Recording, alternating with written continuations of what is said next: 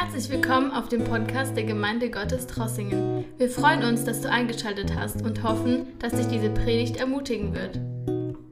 Gestern Abend äh, habe ich äh, schon aus den Episteln die Weihnachtsgeschichte gelesen aus Philippe 2, die Erniedrigung Jesu. Es war nämlich früher so, als man morgens und abends Gottesdienst hatte und äh, in der Wochentag auch, da hat man ja die kirchliche Perikopen gehabt Morgens waren die Evangelien dran, abends die Epistel.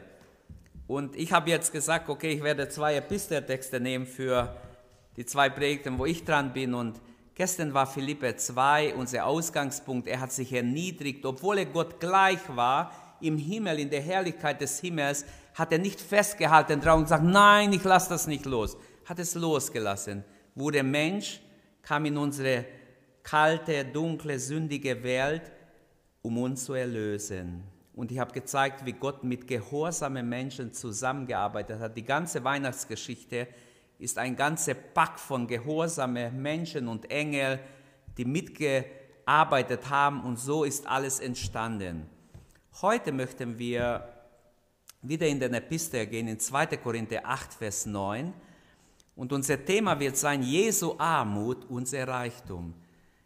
Jesus wird arm, damit du reich wirst. Und viele denken heute an materielle Reichtum. Hier geht es in erster Linie um geistliche Reichtum. Und doch, wenn ein Mensch sich bekehrt und vielleicht Schulden hat und alle möglichen Probleme hat finanziell, meistens ist es so, dass Gott uns auch finanziell hilft. Aber es geht in erster Linie hier natürlich um geistliche, um, um göttliche Reichtum. Da heißt es in 2. Korinther 8, Vers 9, Ihr kennt ja die Gnade unseres Herrn Jesus Christus. Um euretwillen ist er, obwohl er reich war, arm geworden, damit ihr durch seine Armut reich werdet. Welch eine wunderbare Bibelstelle. Mitten in 2. Korinther, wo Paulus sich verteidigen muss, wo man ihn ablehnt, wo er schon jahrelang als Apostel hat, die Gemeinde gegründet hat, schon das vierte Brief an sie geschrieben der zweite Korinther ist mindestens der vierte Brief an die Korinther, denn im ersten Korinther erwähnt er zwei andere Briefe. Das heißt, er hat um sie gekämpft und unter anderem, als er über Geben spricht in diesem Kapitel, über freiwilliges Übergeben aus Liebe Gott gegenüber, nimmt er Jesus als Beispiel. Das ist der Kontext, in dem dieser Vers erwähnt wird, wenn er vom Geben spricht. Und er sagt, dass Jesus das beste Beispiel ist. Aus Liebe hat er sich hingegeben, freiwillig. Er, ihr kennt ja die Gnade unseres Herrn Jesus Christus. Weihnachten hat also mit Gnade zu tun, mit Gnade Gottes, mit Gnade Jesu. Ihr wisst ja, woran sich die Gnade Jesu gezeigt hat, wie Luther übersetzt. Es war Gnade, ähm, weil keine von uns es verdient hatte, dass Jesus in die Welt kommt, ihn erlöst. Es war Gnade, wir sind alle auf Gnade angewiesen. Das als kleine Einführung. Viele Menschen leiden heute unter Leistungsdruck. Du musst Leistung bringen. In der Firma, in der Familie, überall muss man Leistung bringen. Gottes Maßstäbe sind anders. In der Bibel finden wir, bei Gott musst du dich nicht beweisen. Gnade bedeutet, du wirst angenommen, so wie du bist, ohne Leistung. Nicht weil du leistest, wirst du angenommen, sondern aus Gnaden, unverdient wirst du angenommen. Auch wenn du alt und schwach bist und nicht mehr Leistung bringen kannst, nimmt Gott uns an, nimmt Gott dich an. Ihr kennt ja die Gnade unseres Herrn Jesus Christus. Kennen wir diese Gnade? Diese beschenkende, diese freie Gnade, die ohne dass ich es verdient habe, mich beschenkt. Kennen wir diese Gnade? Ich hoffe, wir kennen es. Gnade bedeutet, du bist angenommen. Lehn dich selbst nicht ab, Gott hat dich angenommen. Gott hat Ja in Jesus zu, zu uns Menschen gesagt.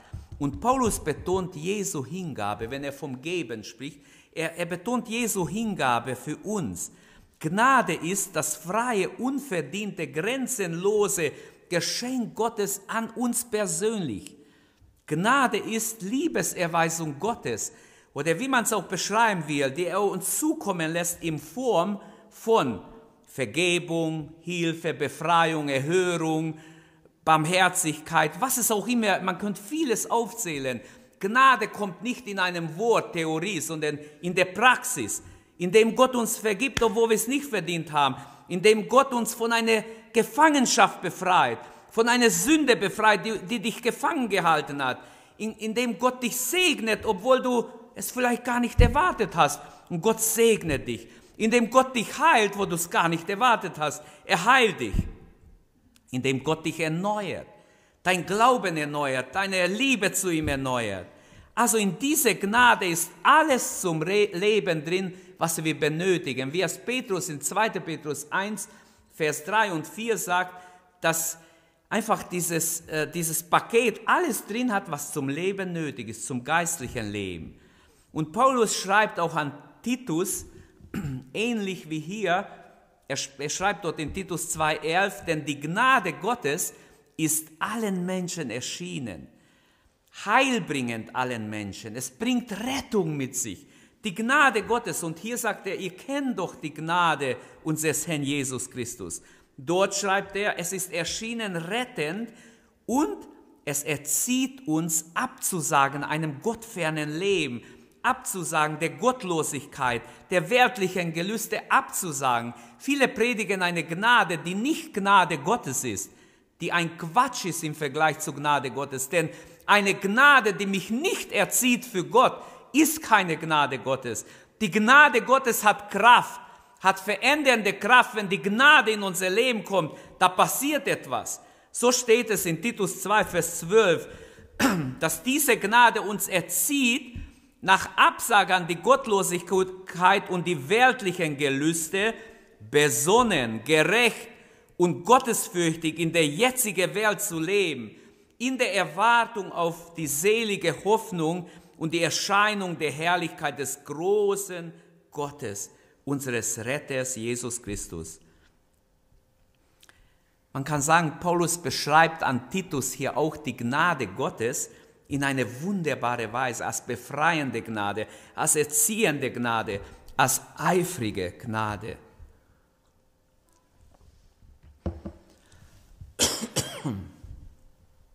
Aber zurück zu unserem Text. Das ist mein Text heute Morgen. Der soll uns dienen, um zu verstehen, was bedeutet heute Weihnachten für uns, Jesu Menschwerdung, Jesu Kommen in diese Welt. Drei Gedanken in diesem Vers, das vor euch steht. Erstens, es ist die Rede von, vom Reichtum Jesu, von der Armut Jesu und dann vom Resultat, was entstand. Auch wir können reich werden. Ein natürlicher Mensch würde dann gleich beim dritten Punkt denken, ja, um Reichtum, um Geld. Aber es geht, wie gesagt, um mehr als Geld, viel mehr. Der erste Gedanke ist die Reichtümer Jesu. Wenn du eins weitergehst, man ist entweder reich oder arm, hat jemand gesagt oder beides zugleich. Vielleicht denkt ihr, ich spiele mit Worten, aber das ist eine Wahrheit. Man kann entweder reich oder arm sein oder man kann beides sein. Die Reichtum Jesu. Er, der reich ist, nicht nur reich war, im Urtext steht, der reich ist. Er ist reich an Besitztümer. Psalm 24.1, ihm gehört alles. Die ganze Schöpfung, alles, was du siehst, was geschaffen ist, alles auf dem Feld, draußen, die ganze Tiere, alles, was existiert, gehört Gott. Also man kann sagen, alles Geschaffene, Sichtbare, alles gehört Gott. Er ist auch reich an Ehre. In der Bibel lesen wir, dass er geehrt wird, gerühmt wird, angebetet wird. Ihm gehört die Ehre, die Herrlichkeit in Ewigkeit. Amen. Beten wir doch im Vater unser. Dein ist die Herrlichkeit, die Ehre in alle Ewigkeit. Okay, wir können sagen, das gehört auch Gott dem Vater. Aber alles, was Gott tut, verherrlicht ihn. Alles ist ihm zu ehren. Aber ich möchte weitergehen. Die Reichtümer Jesu, worin bestehen sie? Zum Beispiel in seine Attribute, in seine Eigenschaften. Wie ist Jesus? Wenn wir in der Bibel reinschauen, könnten wir sagen, sein Reichtum besteht in seiner Einzigartigkeit, in seiner Persönlichkeit. Wenn wir über Jesus sprechen, hat Erich Schnepper geschrieben in seinem Buch Jesus in den ersten drei Jahrhunderten oder in Zeit der Apostel. Er zeigt, wie die Apostel von Jesus begeistert waren, wie Jesus ihr Leben durchdrungen hat und wie sie alles, alles äh, durch Jesus gesehen haben. Er schreibt, wenn wir über Jesus Christus sprechen, können wir nie übertreiben. Er ist immer größer als alles, was wir von ihm sagen. Ist das nicht gewaltig? Du kannst gar nicht übertreiben bei Jesus.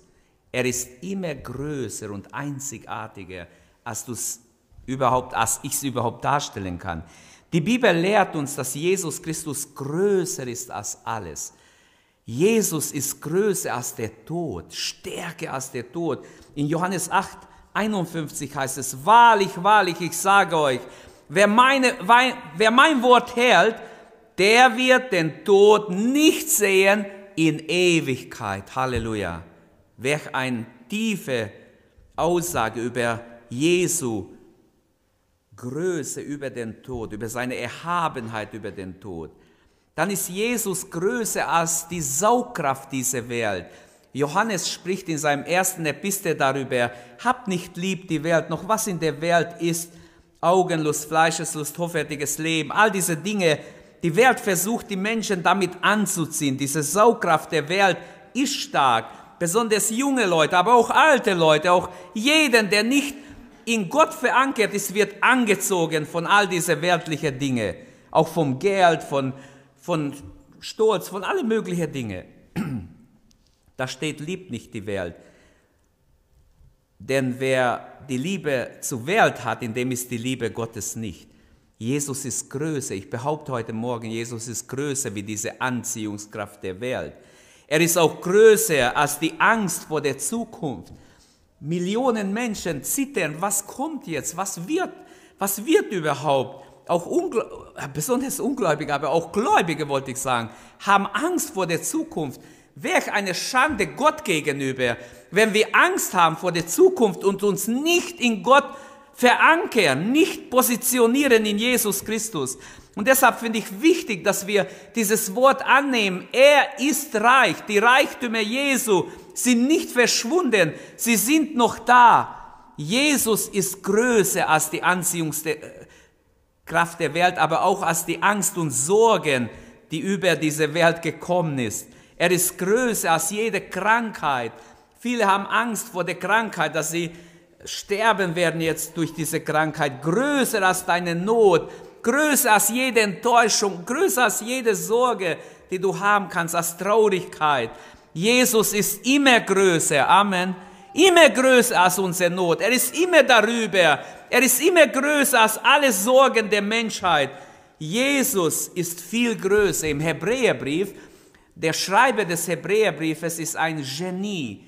Er hat verschiedene Dinge betont, aber unter anderem betont er die Größe Jesu. Und er macht so, man könnte eine Liste aufstellen aus dem Hebräerbrief. Da steht, Jesus ist größer als die Engel, Kapitel 1, Vers 1. Er ist größer als das hohe Priestertum Aarons. Für Israel gab es nichts Größeres. Das hohe Priestertum Aarons stand ganz oben. Seine Nachkommen, die hohe Priester, waren die größten vom Priestertum. Aber Jesu Priestertum ist noch größer. Kapitel 4, Vers 1 und 6, Vers 20. Oder als drittes wird gesagt, Jesus ist größer als alle Heilsoffenbarungen des alten Bundes. Kapitel 7, 1 bis 8 wird beschrieben, selbst Melchisedek und all die Heilsoffenbarungen im Kapitel 8. Jesus ist größer als alle alttestamentliche Heiligtümer, als alle Opfer die, und die Opferzeremonien, die es da gab. Er ist größer. Er geht sogar so weit, er sagt, das ist alles nur Schatten gewesen. Das Echte ist in Jesus. So groß ist unser Herr. Können wir es annehmen? Die Reichtümer Jesu für dich und mich sind viel, viel größer als alles, was wir uns denken können. Dann im Kapitel 11 sagt er, er ist der Anfänger und Vollender des Glaubens. Halleluja. Und so könnten wir natürlich, das war nur ein, ein kleiner Hinweis, ihr könnt ja dieses Thema mal Hebräer so durchlesen, wenn es um das Wort Größe, Größe kommt immer wieder vor. Jesus ist einzigartig in seiner Sündlosigkeit. Jesus war sündlos, er war heilig, er war gerecht, obwohl er Mensch wurde. Die Frau des Pilatus hat einen Traum, als Jesus in der Nacht, als er vor Pilatus steht und ausgefragt wird und äh, Pilatus weiß nicht so richtig, was er machen soll. Er findet keine Schuld an ihm. Und seine Frau schickt jemand und sagt, du hab nichts zu tun mit diesem Gerechten. So steht es geschrieben, Matthäus, wenn ihr lest, hab nichts zu tun mit diesem Gerechten. Gott hat ihr einen Traum gegeben, Jesus ist ein Gerechter und ihr Mann hat es genau auch bestätigt. Ich finde kein Sünde an ihm. Als weltlicher Richter, er hat überall gesucht und nichts gefunden. Ich finde keine Schuld an ihm. Der Schächer am Kreuz hat auch gesagt, wir, wir verdienen, was wir hier bekommen haben. Aber diese hier, warum schimpfst du? Hör auf! Diese hier hat nichts getan. Auch er hat erkannt, das muss etwas Besonderes sein. Aber wir wissen, aus vielen anderen Stellen, dass Jesus wirklich echt war. Er war kein Heuchler, der gesagt hätte, ja, ich, äh, ihr habt nie gesehen, dass ich eine Sünde getan habe, sondern er hat gesagt, hallo, wer von euch, er konnte in Israel auf der Straße fragen, kann einer von euch mir eine einzige Sünde nachweisen? Sie haben alle geschwiegen. Oh, nee, nee, wir können keins nachweisen. Aber du hast gesagt, du hast gesagt, du hast Gott gelästert, weil du das und das gesagt hast.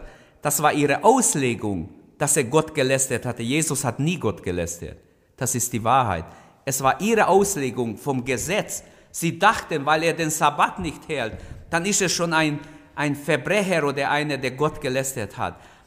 Jesus ist einzigartig auch in seiner Gött Göttlichkeit.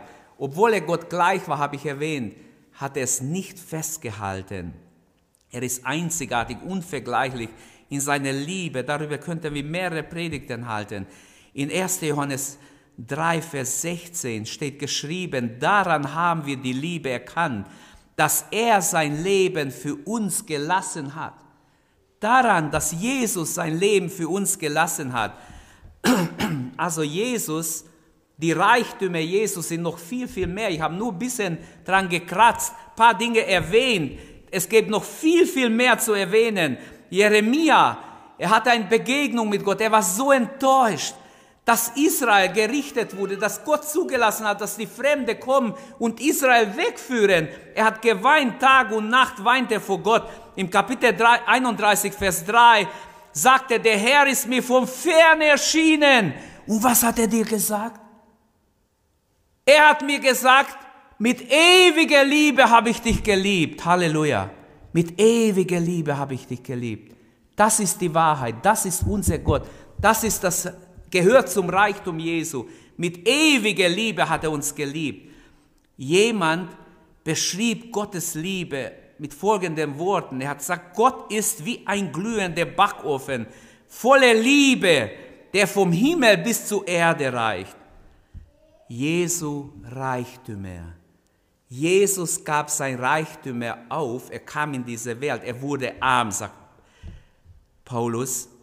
Kommen wir zum zweiten Gedanken, die, Ar die Armut Jesu. Was veranlasste Jesus, arm zu werden?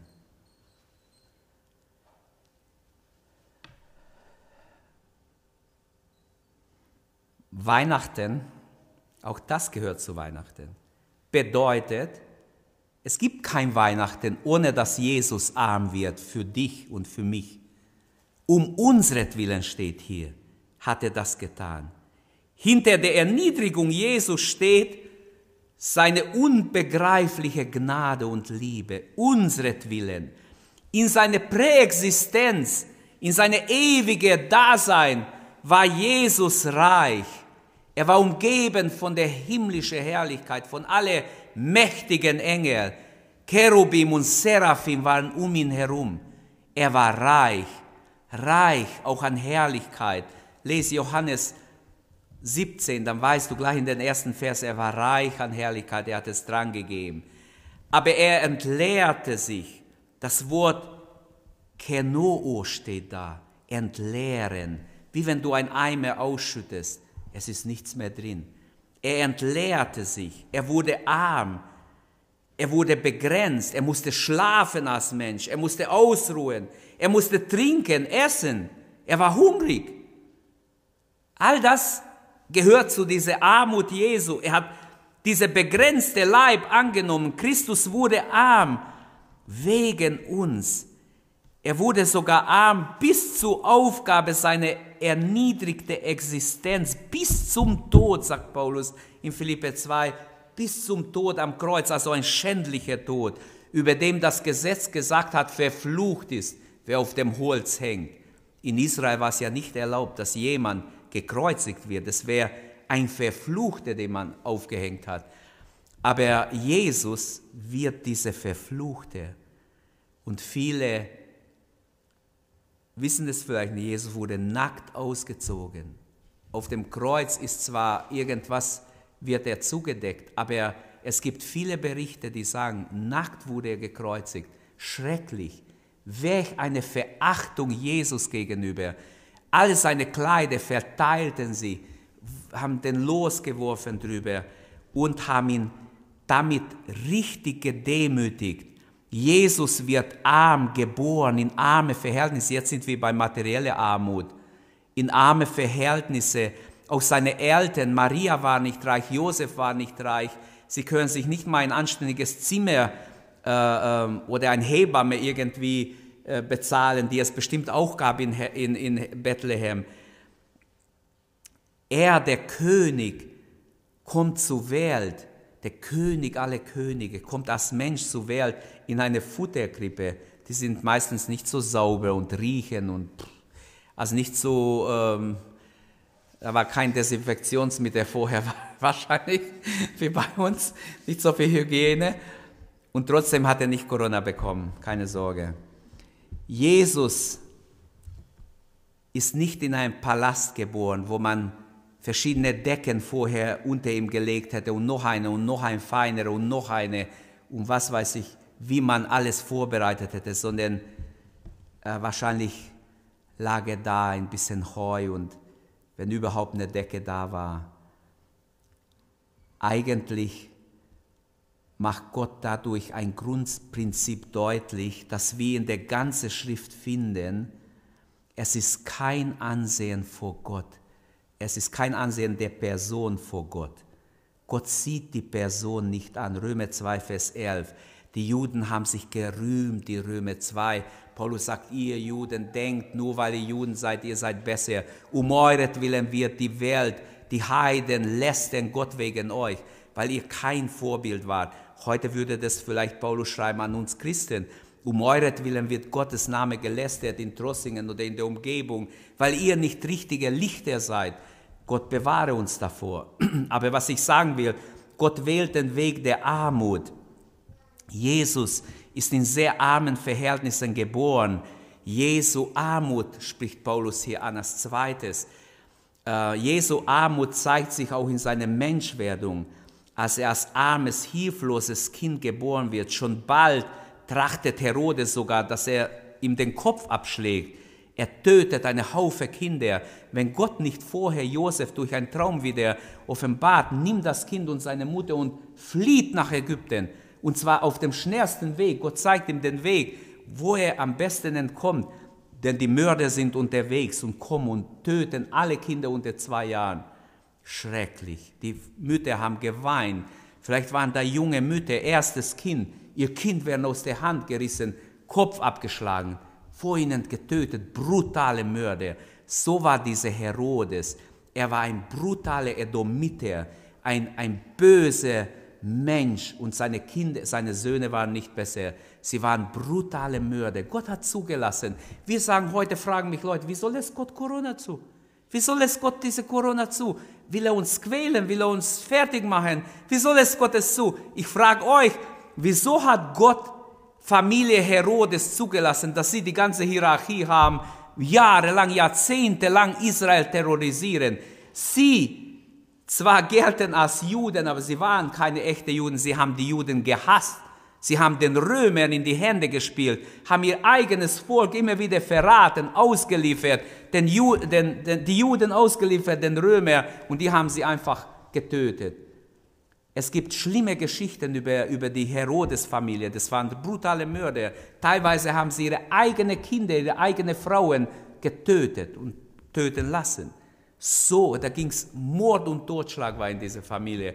Und die dürfen Israel jahrzehntelang terrorisieren, in der Zeit, wo die Urgemeinde da ist. Und irgendwann war das Maß ihrer Sünde ganz voll. Und was hat Gott dann gemacht? Apostelgeschichte 12. Er schickt einen Engel, der schlägt den Agrippa an der Stelle, so dass er durch eine böse Krankheit stirbt. Würmer fressen ihn lebendig auf. Das gibt's, gibt's anscheinend, äh, habe ich irgendwo gelesen. Sowas gab schon, aber das ist etwas Außergewöhnliches. Von wo sind die Würmer gekommen? Die Menschen sahen, wie die Würmer ihn lebendig auffressen. Gott schlug ihn an der Stelle, der war nicht mehr, ihm war nicht mehr zu helfen, weil die Sünde alles erreicht hat. Ich sage euch jetzt voraus, hört gut zu. Die Sünde der Menschen heute erreicht seinen Höhepunkt. Glaubt nicht, dass die Menschen, die uns gelehrt haben, Gender-Ideologie ist richtig, die uns gelehrt haben, Homosexualität ist genauso wie eine Familie. Denkt nicht, dass diese Leute ohne Strafe bleiben. Gott wird diejenigen strafen, die das ermöglicht haben. Und ich, hab, ich hasse kein Homosexuell, ich hasse niemand, der lesbisch ist oder ist. Keine Sorge, darf ruhig ins Internet gehört werden. Ich, ich wünsche Gutes allen Menschen, aber die, die das in der Schule bringen und unsere Kinder sexualisieren wollen nach, nach unmöglicher Ideologien, die werden vor Gott stehen und gerichtet werden. Vielleicht sogar noch bald werden wir sehen, wie Gott eingreift und sie alle richtet. Denn das Reich Gottes braucht Platz in dieser böse Welt und wird zunehmen und diese Reiche, diese Welt werden nur so zerfallen, wie das römische Reich, wie die Griechen, wie Babylonien, wie äh, Assyrien und so weiter. Die Reiche dieser Welt müssen Platz machen dem Reich Gottes. Jesus wird regieren. Jesu Armut ist nicht sein sein äh, äh, Versagen. Das war im Plan Gottes. Aber meine Zeit ist bald abgelaufen, deshalb schade. Jetzt bin ich erst richtig drin. Die Armut Jesu. Ich mache schnell weiter. Aber ein dritter Untergedanke. Äh, die Armut Jesu zeigt sich, äh, ich habe gesagt, um unseretwillen ist es geschehen, zeigt sich in seiner Menschwerdung, aber auch als Mensch wird er versucht wie wir, auch das ist seine Armut. Er wird versucht wie wir, das war vorher nicht. Jesus wurde im Himmel nicht versucht, er wird vom Teufel versucht. Wir lesen in den Evangelien, wie er versucht wurde, richtig herausgefordert. Um euretwillen ist er arm geworden. Wenn ein dreijähriges Kind, wenn ich in eine Familie komme und da ist ein kleines Kind, da würde ich nicht sagen, gib mir deine Hand würde ich sagen, gib mir deine Hand, würde ich doch runtergehen, oder? Hey, das Kind, seine Hand ist hier, ich würde sagen, gib mir deine Hand. Er soll seine Hand so hochstrecken. Genauso ist Gott, er kommt, er kommt uns Menschen entgegen. Wir sind wie kleine Kinder vor ihm. Wir hätten nie zu Gott kommen können, aber Gott erniedrigt sich. Um euretwillen ist er arm geworden. Und jetzt, der dritte Gedanke ist, die Auswirkung seiner Armut. Was bringt es, dass er arm wurde? Damit ihr reich werdet. Wir können reich werden in Gott. Jesus ist arm geworden. Ohne Jesu Armut ähm, wir können reich werden durch Jesu Armut, so möchte ich sagen. Wir können reich werden durch Jesu Armut. Ohne Jesu Armut würden wir nie reich werden in Gott. Ohne Jesus sind wir arm, sehr arm, betterarm, innerlich. Ähm, Gnade macht ja reich, Sünde macht arm. Peter Hahn hat mal gesagt, wer nichts mehr von der Sünde hören will, der ist zu stolz für die Gnade. Und das fand ich so ein guter Satz. Er hat echt recht. Die Menschen wollen nichts mehr von der Sünde hören. Die Gnade möchten sie gerne. Sie möchten beschenkt werden. Sie möchten auch in den Himmel. Aber die Sünde, davon will man nichts hören. Aber er hat gesagt, wer nichts mehr von der Sünde hören will, ist zu stolz für die Gnade. Und da ist eine tiefe Wahrheit dran. Jesus ist arm geworden um unseretwillen und nun können wir reich werden. Das ist die Botschaft des Evangeliums in diesem Vers. Bei Menschen, die ihr Leben Gott geben, zieht also die Armut Jesu nicht weitere Armut an sich, sondern geistlicher Reichtum nach. Halleluja. Paulus kann sagen, oder schreibt dann die Epheser 3, Vers 8, im Kapitel 3, Vers 8, wir verkündigen den Völkern den unaussprechlichen oder unergründlichen Reichtum Gottes. In 2. Korinther 4, 17, denn die Last unserer jetzigen Bedrängnis wiegt leicht und bringt uns eine weit über jedem Maß hinausgehende, unendliche Fülle an Herrlichkeit, wenn wir nicht auf das Sichtbare schauen, sondern auf das Unsichtbare. Denn das Sichtbare gehört dem Augenblick, das Unsichtbare ist ewig. Also Jesu Armut bringt uns Reichtum. Das ist wichtig, dass wir reich werden in Gott, dass wir reich sind in ihm, dass unsere Beziehung zu ihm gut ist. Du und ich, wir sollen reich sein in Gott als Erben Gottes. Wir dürfen Gottes ganze Reichtum haben. Hier ist das Reichtum Gottes in Gottes Wort. Wir dürfen es aneignen. Die Gottlosigkeit ist eine viel größere Armut als materielle Armut. Man muss es einfach mal richtig kapieren. Die Engel ermutigen die arme Hirten, die materiell wahrscheinlich ärmer waren. Fürchtet euch nicht, ich verkündige euch große Freude, wer es dem ganzen Volk widerfahren ist. Heute ist euch der Retter geboren in der Stadt Davids. Also wir können reich werden durch Jesu Menschwerdung. Die Bibel sagt uns, obwohl Gott in allem Gott gleich war, entäußert. Also er wurde arm, damit wir. Es wäre schade, wenn er nur arm wurde und wir wären nicht reich. Hey, der dritte Punkt ist mir am wichtigsten. Wir müssen reich werden in Gott. Wenn wir die Endzeit bestehen wollen, Brüder und Schwestern, lasst uns reich werden in Gott. Amen. Reich werden im Herrn, voll Heiligen Geistes, voll Glaubens. Es gab einen Missionar von der Mährischen Missionsgesellschaft im 18. Jahrhundert, der ging nach Indien und sein Herz brannte für die Armen. In Indien gibt es ja verschiedene Kasten, die ganz Armen, die waren alle Sklaven. Und er wollte diesen Sklaven, er hat ja von zu Hause immer Geld bekommen, wollte diese Sklaven missionieren. Kein einziger hat sich bekehrt. Er hat ein paar Jahre versucht. Er war so verzweifelt, dass er nicht verstehen konnte, wieso, wieso nehmen sie mir nichts ab? Die wurden geschlagen, die wurden brutal behandelt. Und dann hat er seiner Missionsgesellschaft einen Brief geschrieben. Er sagt, Gott hat mich berufen für diese Armen. Mein Herz ist zerbrochen über diese Armen, aber irgendwie ich komme an sie nicht dran. Ich versuche alles, ich komme nicht dran. Ich habe mich jetzt entschlossen, ich verkaufe mich als ein Arme. Und ich werde mit ihnen arbeiten, mit ihnen jeden Tag zusammen leben. Und so versuche ich sie zu gewinnen. Und stellt euch vor, ab sofort haben sich Menschen bekehrt. Er hat dadurch, dass er eine von ihnen wurde, hatte eine ganze Haufe Leute, das könnt ihr nachlesen, ich kann euch die Quelle geben, bei J.M. Deschner in Siegeszeichen 1983 geschrieben, ein Buch, da steht es drin. Er hat dann dadurch die arme, die ärmsten Leute in Indien, die als wie Tiere behandelt wurden teilweise, die hatte er erreicht mit dem Evangelium, weil er sich selber bereit war hinzugeben und wie ein Sklave zu arbeiten. Und jetzt hat er mit diesen Geschundenen zusammen gelitten. Und jetzt waren sie plötzlich Ohr für ihn. Sie haben gesagt, wieso machst du das, wenn du das nicht, du bist doch nicht von hier, wieso machst du das? Erzähl, wieso machst du das? Und alle waren total offen, er konnte das Evangelium bringen. Niemand hat, niemals hat jemand so viel gegen so wenig eingetauscht wie Jesus. In Lukas 1,46, da hat Maria Gott gelobt in ihr Lobgesang, als sie schon schwanger war. Meine Seele hebt den Herrn. Wie freue ich mich an Gott, meinem Retter, heißt es da. Er hat seine unbedeutende Magd, und daran sehe ich, Maria war eine sehr einfache Frau, junge Frau, unbedeutend, nicht aus einer reichen, was weiß ich, Hierarchie oder Familie.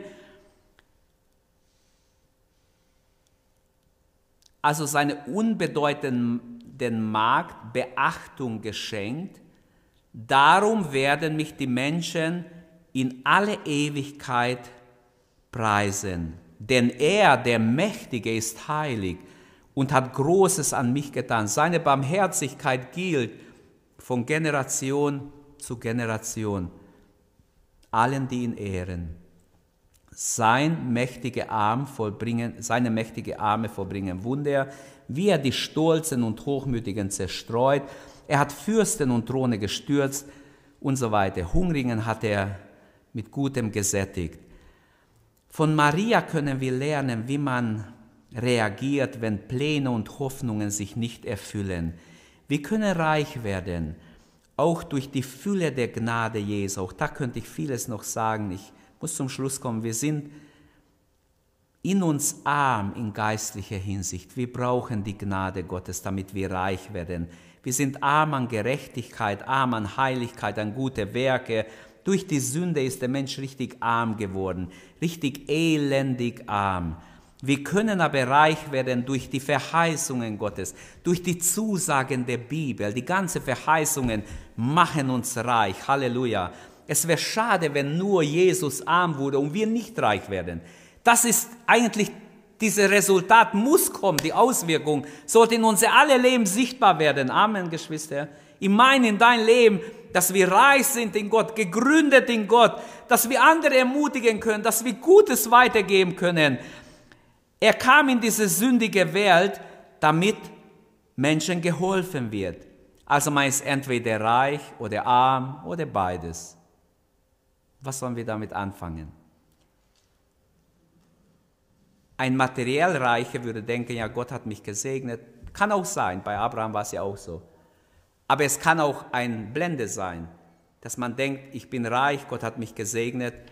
Reichtum hat schon viele weggebracht von Gott. Also das ist auch eine Gefahr drin. Jesus sagt, weder Reichen und so weiter. Ich will damit nur sagen, meine Betonung, meine Predigt beschäftigt sich nicht mit materieller Reichtum, möchte mit geistlicher Reichtum. Auf dem will ich die Betonung legen. Reich sein in Gott ist gefragt. Wer von Gott losgelöst lebt, der ist immer arm. Selbst wenn er Millionär wäre, ist er trotzdem ein armer Schlucker. Er, Jesus, hat vorgelebt, wie Liebe wirklich handelt. Er hat in Liebe alles getan, aus Liebe alles getan. Und wer Jesus im Herzen hat, ist reich, selbst wenn er materiell arm ist. Reich sein materiell möchten fast alle sein. Wir würden ja lügen, wenn wir sagen, nee, ich will kein neues Auto, ich fahre mein altes Auto, auch wenn er auseinanderfällt. Ich würde auch gerne ein neueres Auto fahren. Ich würde doch lügen, wenn ich sagen würde, nein. Aber wenn ich dran denke, dann ist die geistliche Reichtum viel, viel wichtiger. Dann ist mein Opel sehr gut und fährt mich überall von A zu B. Es geht nicht um mein Auto. Es geht darum, versteht bitte, es geht nicht um materielle Reichtum. Und doch, Menschen wollen glücklich sein, Menschen wollen äh, sich was erlauben, wollen gut leben. Einige Bibelausleger sagen hier bei diesem Vers, Jesus ehrte und heiligte die materielle Armut durch seine Armut. Ist ein Gedanke nachzudenken, ist vielleicht eine modernere Theologe, aber so Unrecht hat er nicht. Es ist nicht Sünde, arm zu sein. Das ist neutestamentlich. Gott hat immer ein Herz für die Armen. Wir sollten nie Arme verachten, hat Jesus ja uns aufmerksam gemacht. Arme wird es immer unter euch geben. Also ich habe immer Mitleid mit Arme, selbst wenn sie sehr beschult wären, dass sie arm sind. Aber hier geht es um geistliche Armut und um göttliche Reichtum. Und darum, mein Abschluss soll es nochmals deutlich machen, Jesu Armut ist unser Reichtum. Können wir das annehmen? Er ist reich an Gnade, reich an Erlösung, reich an Vergebung für alle Sünder, für alle, die im Glauben es annehmen. Er ist größer wie der Tod, stärker wie alle Sorgen, stärker wie alle Angst, stärker wie alle Nöte, was wir auch alles aufgezählt haben. Und Christi Armut macht immer noch reich. Du kannst jetzt so, ich bin schon längst beim Ende. Christi Armut macht immer noch reich. Die Hölle ist ewige Armut. Am Kreuz wurde Christus zum Ärmsten der Armen, können wir sagen. Warum tat er das? Damit wir reich werden. Seine Armut und Erniedrigung ist zum Reichtum der Glaubenden. Als Gläubige haben wir Anteil an alle Schätze, an alle Zusagen Gottes. Was heißt reich sein in Gott? Ich glaube, es heißt, in der Abhängigkeit von Gott zu leben. Das bedeutet nicht, ich habe alles, ich habe, was weiß ich, Fülle, Hülle, Fülle, sondern in erster Linie bedeutet für mich reich sein in Gott, ich, ich lebe in einer Abhängigkeit von Gott. Ich weiß mich geborgen in Gottes Hand. Wer in dieser Abhängigkeit von Gott lebt, weiß, dass alles aus Gottes Hand kommt. Nicht, weil ich so fleißig war, nicht, weil ich so gute Muskeln habe, so klug bin, nicht deshalb, sondern alles ist aus Gott, alles ist ein Geschenk von Gott. Im Gespräch mit Gott bleiben, auch wenn es mir materiell gut geht, auch wenn es mir schlecht geht. Bist du reich in Gott, ist die Frage. Hat Jesu Armut dich reich gemacht geistlich? Reich bist du, wenn du eine lebendige Beziehung zu Gott hast, wenn du in dieser Beziehung lebst. Reich bist du, wenn du Friede mit Menschen hast, wenn du gute Beziehungen zu Menschen hast, wenn du Frieden lebst. Reich bist du, wenn du in Gespräch bleibst, mit Gott in Verbindung bleibst, auch wenn es dir noch so gut geht, materiell. Wenn du ein Herz für andere Menschen hast, dann bist du reich. Wer nur an sich denkt, den vergisst Gott. Hat Tolstoi mal gesagt, muss nicht recht haben, aber es ist eine tiefe Wahrheit dahinter. Wer egoistisch wird, nur noch alles an sich dreht, noch eine Scheune, noch, noch, wie der Reiche in, in Lukas 12, Jesus hat gesagt, du Narr, heute Nacht wird man deine Seele fordern. Letzter Gedanke, Jesu Armut, unser Reichtum, das ist Weihnachten. Aber das wünsche ich, dass der Heilige Geist es hineinbrennt in unser Herz. Ihr kennt ja die Gnade unseres Herrn Jesus Christus. Um euretwillen ist er, obwohl er reich war, arm geworden, damit ihr durch seine Armut reich werdet. Amen. Danke, dass du unsere Predigt angehört hast. Wenn dich die Botschaft angesprochen hat, dann teile sie gerne mit deinen Freunden und Bekannten, dass auch sie diese Predigt hören können. Wir wünschen dir Gottes Segen.